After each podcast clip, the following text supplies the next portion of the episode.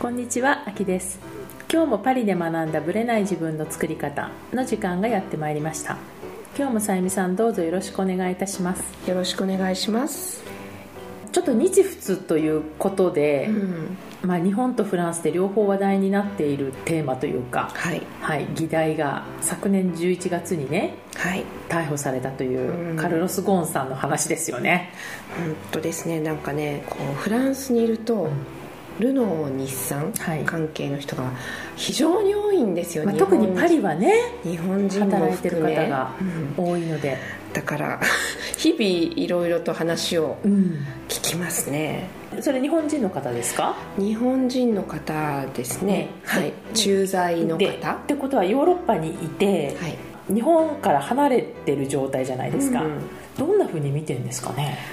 もうねでもなんて言うんだろう何事もなかったように仕事をしてると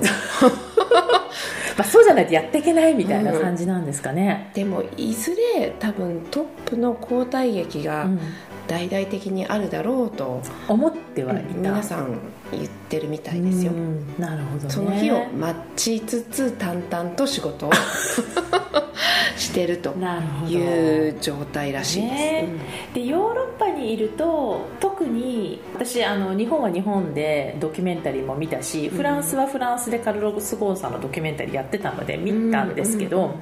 あの特にやっぱヨーロッパで言われてることってやっぱ日本の司法制度のことがすごく言われててでやっぱその拘置所の環境っていうのが日本では当たり前かもしれないけど、うん。なんかこうちょっと人権を無視しているみたいな位置づけでこっちにいるとなんか人間的な生活ができないっていうような位置づけでこう日本の司法が見られているっていうのは感じますね。そうなんですけど私もちょっと拘置所入ったことがないまあから 誰もなんともなかなか言えないねマんですけどジョリティの人はないねと思うんですけど、うん。例えば聞いたのはもちろん家族にも会えないとか、まあ、そういうレベルはもちろんのことをうん。基本的にフランス人って、まあ、フランス人だけじゃないのかもしれないですけど真っ暗にして寝たい人が多いと思うんですよね、そうですね。あんまりこう日本のような豆ランプみたいなあのちょっとほら、うん完全に真っ暗じゃなくて薄暗くなってるっていうのが日本では当たり前のように寝る体勢としてあっても、うん。こっちの人って結構真っ暗が好きっていう人がうん多い、うん。あの雨戸も完璧に閉めてカーテンもバッチリ閉めて光が入ってこないようにするっていうそういうカルチャーがあるからかもしれないんですけどとにかくね電気が一切消えないんですよ。やっぱり電気がある状態。そそれはちょっと普通の人から考えても眠れない多分だから、まあ、彼は個人なのかちょっと分かんないですけど、そういう廊下からの光が漏れてくるのかその辺がちょっと分からなアイマスいんですけど。クとか？できるんですかね？いやだからそれが差し入れできなかったら多分ダメなんじゃないですか？そう差し入れの問題もねね。いろいろあるみたいで拘置所の入り口にあるお土産屋さんはい。みたいなところで買ったものしか差し入れができないって聞いたんです。そのお土産屋さんっていうのはさ誰も多分拘置所お土産を買おうって人はいないので多分差し入れ用のショップってことなんですかね、そうきっと。お菓子とか一応あるらしいんですよ。ね、でうん。きっとそこにアイマスクがなければ、うん。本人の元には行かないんでですよ多分寝れないねですよね。で私の知人がねカルロス・ゴーンさんにはい。差し入れを したんですよ、うんでその方な何をは持ってったんですかね？本当はまあ彼も基本的にはフランスにいた方なので、メゾン・ドゥ・ショコラのねショコラとか食べたいんだろうなと思って、あチョコレートを持ってったんですか、うんそんな大きなものじゃないんですけどちっちゃなものを持って行ったらしいんですが、はい。そこのお土産屋さんでしか買ったものしか差し入れはダメっていうことで結局メゾン・ドゥ・ショコラはあげられなかった持って帰ってきちゃったんですね。あじゃあ結局お土産屋さんで何か買ったんですか？ねなんか買ったってななんかねうん。すごい日本的なものだったと思いますよ。で私も全然知らなかったからその方に、メゾン・ドゥ・ショコラとかあげられなかったんでしょうか、うん。いややっぱダメみたいですって言ってで私の差し上げたものをゴーンさんどう思っただろうってこんなのもらって嬉しかったかななんか心配になってきましたとか言ってましたけどね。彼にも多分チョイスがないですからね。彼もチョイスないですからね。でもどなたかがこうやって差し入れてくれるっていうこう気持ちだけでも嬉しかったんじゃないですかっていうねことは伝えましたけど。うん。なるほどね。あでもね本当ルノーと日産ってこうなんか、まあ、ちょっと特にルノーがね政府が絡んでたりするので、はいちょっと日々一刻ニュースが変わってるので、ね、この配信の時にどうなってるかわからないですけど、うん。まあ、結構日仏の関係にも影響は出てくる可能性はありそうですよね、なので結構ね両サイドから見れるので面白いテーマかなとは思うんですけど、結構フランスのラジオとか聞いてても、時々やっぱりちゃんとゴーンさんのニュースとかや言ってますよ。ね、うん。うん。いろんな、まあ、なんかちょっと情報が入ってきたりとか、ちょこちょことね。ね。うん。まあ、大体は交流がまた拒否されたとかあの、うん。保釈が拒否されたとかそういうところで、まあ、節目節目に入ってくるうん。けれども多分、まあ、ルノーの方もねきっと動かざるを得ないので、まあ、彼の立場は今後どうなっていくのかっていう感じはしますね。ねはい。なので、まあ、ちょっと どうなっていくかわかんないですけど、まあ、日仏両方で結構テーマになっているはい。っていうことなので、ね、ちょっとまた新しい視点とか入ったらお伝えしたいと思います。ああとねもう一つちょっとお伝えしたいことがあって、2つお知らせがあるんですけど、はい。1つはそのメール講座をちょっと新しくもうこの時点では配信されてるかもしれないですけど私のまあ最近の考え方っていうのをちょっとまたメール講座にしてますので、はい。そちらの方はホームページでよかったら読んでいただきたいなということとあとねポッドキャストに関してうん。ちょっと新プロジェクトを考えていどんなこましてとでしょう？でそのポッドキャストの中でプロジェクトをするのではなくて、はいポッドキャストを今本当に毎月10万以上はダウンロードされてると思うんですよ。ね。うん。結構聞いてくださる方が多いんですけども、これね聞きっぱなしでいいんですよ、まあ、私とねさゆみさんの。本当世間話もいっぱいあるし、うん。ただまあ楽しんでくれればいいんですけども、実はまあ結構マインドとかそのメンタル的なところで結構大事な話もいっぱいしていて、で例えば私の実際の講座っていうかそのやってる人たちから見るともう無料なんだけども、すごく深い話をしていてでこれを聞き逃すのはすごくもったいないって思ってる人たちが多いんですね。さあそれはすごいありがたいありがたい。ことですよでねなぜ彼女たちはそういうことに気づけて、うん。で、まあ、片や楽しく終わってくださっても全然いいんですけれども、そのポッドキャストとかそういう気づきとかをアウトプットする場所がない。うんとかね。あとインプットするだけで終わって、ねうん。そのこの間のね腑に落ちたの話と。アウトプットしないとって言ったばっかりばっかりですからね、はい。そうなんです。で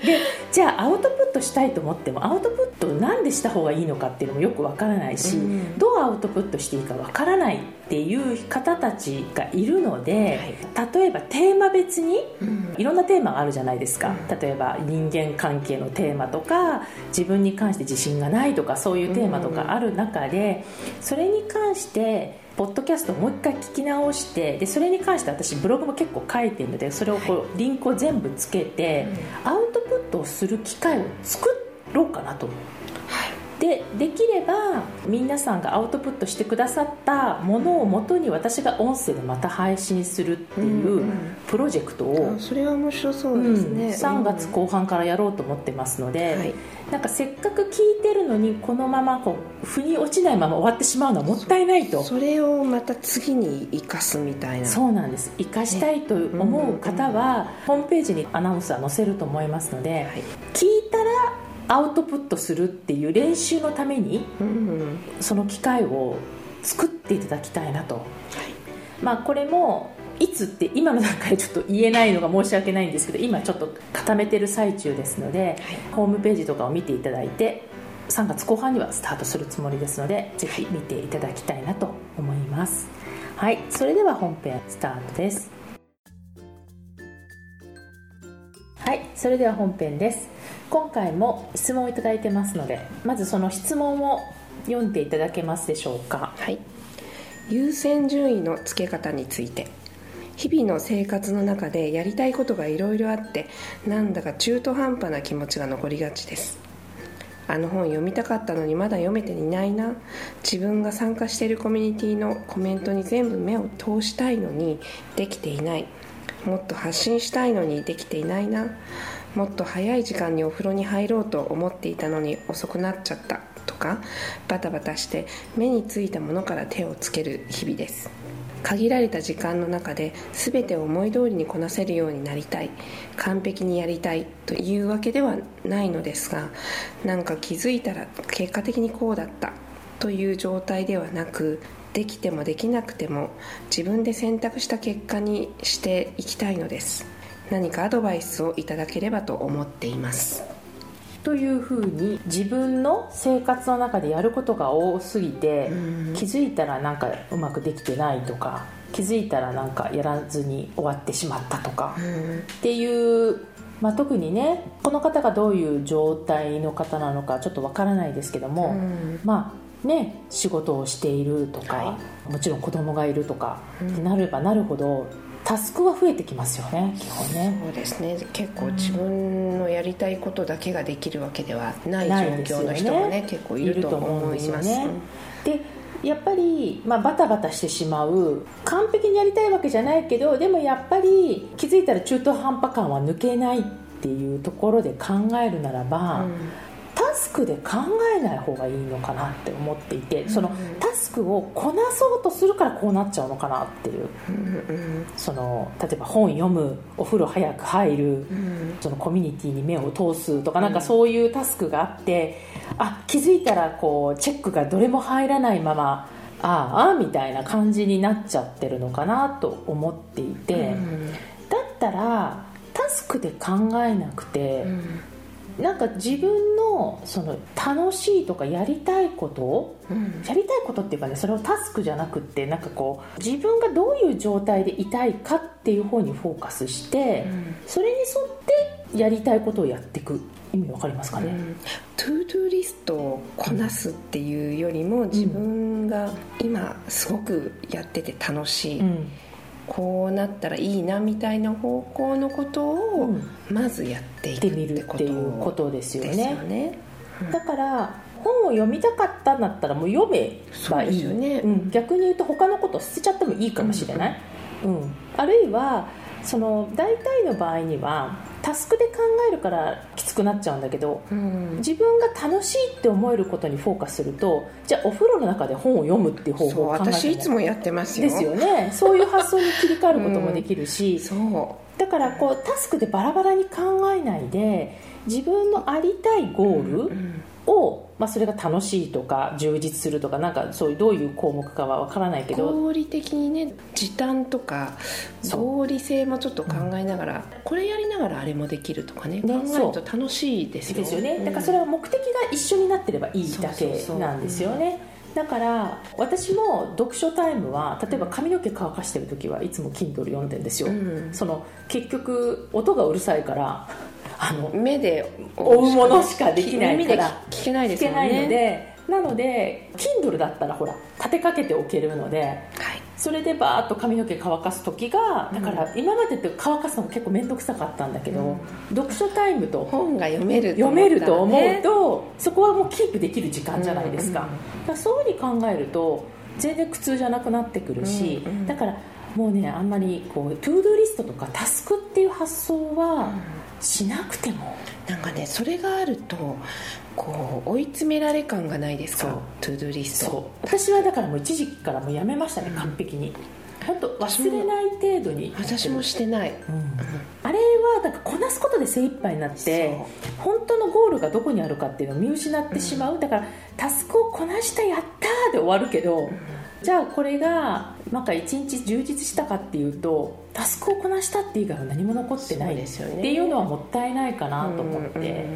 だから私はね個人的に今 to-do list はしない派ですね、うん、私もしない派、うん、だから優先順位をどうつけるかっていった時にやっぱり本当に自分がどうしていたいか、その例えばゆとりを持って穏やかに過ごしたいって言ったら to-do list をこなすことがもうすでにアウトじゃないですか。